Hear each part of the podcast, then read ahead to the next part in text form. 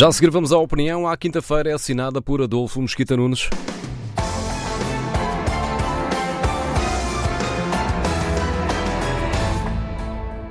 Bom dia. Depois de vários dias de negociações, a União Europeia chegou a acordo sobre o Fundo de Recuperação. São 750 mil milhões de euros, 390 dos quais disponibilizados através de fundos.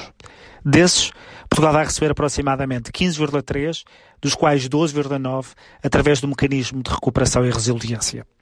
Vale a pena explicar como é que esse mecanismo funciona. Portugal vai ter de apresentar um plano de recuperação à Comissão Europeia, dizendo o que é que vai fazer com o dinheiro, e depois a Comissão terá que avaliar esse plano e essa avaliação terá de ser aprovada por maioria qualificada pelo Conselho Europeu. Esse plano de recuperação, que tem de ser aprovado pelas instâncias europeias, tem de estar alinhado com as prioridades europeias, nomeadamente crescimento inteligente, sustentável e inclusivo. E há ainda uma condição que passou despercebida. Os países precisam de cumprir os seus compromissos com a estabilidade orçamental. Se os objetivos estabelecidos nesse plano não forem atingidos, Portugal deixará de receber os fundos prometidos. Por mais difícil que seja de acreditar, gastar todo esse dinheiro é um desafio. Nós não somos propriamente conhecidos por executar todos os fundos a que temos direito. São 5,7 mil milhões de euros ao ano, quando em anos anteriores a execução não chegava muitas vezes a metade desse valor.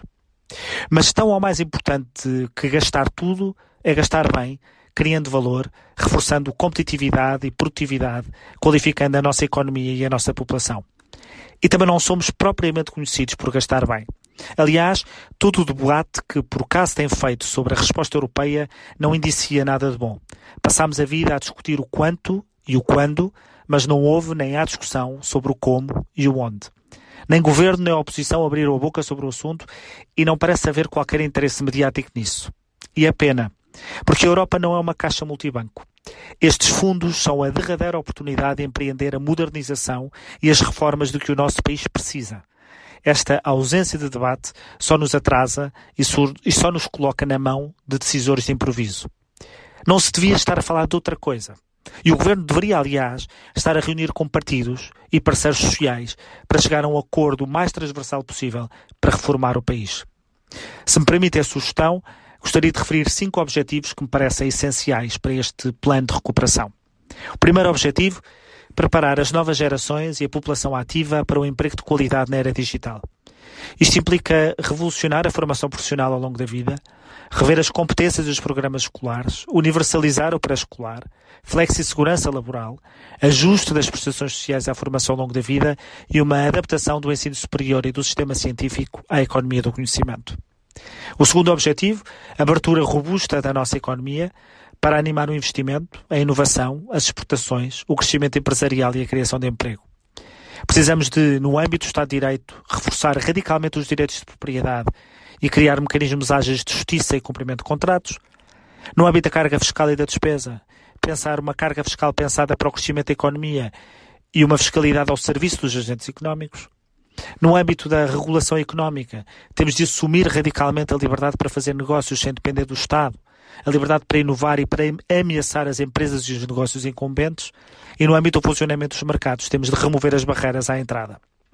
Terceiro objetivo, apetrechamento e financiamento do SNS como peça central do sistema, em coexistência com os setores privado e social.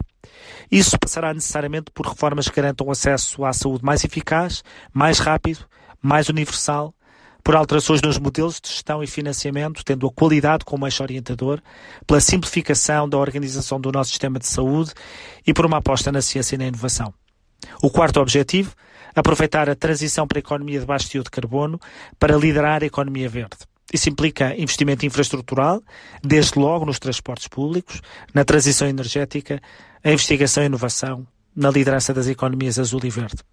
E o quinto objetivo, digitalizar, desburocratizar, despolitizar e requalificar a administração pública.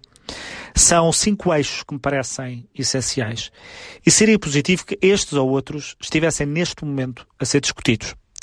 Parece que vão acabar os debates quinzenais. Seria útil então que começassem debates sobre isto para compensar. O país agradece. Não é só para termos a certeza de que o gastamos bem, mas é para termos a certeza de que fiscalizamos quem o gasta e como. A opinião de Adolfo Mesquita Nunes à quinta-feira na manhã TSF.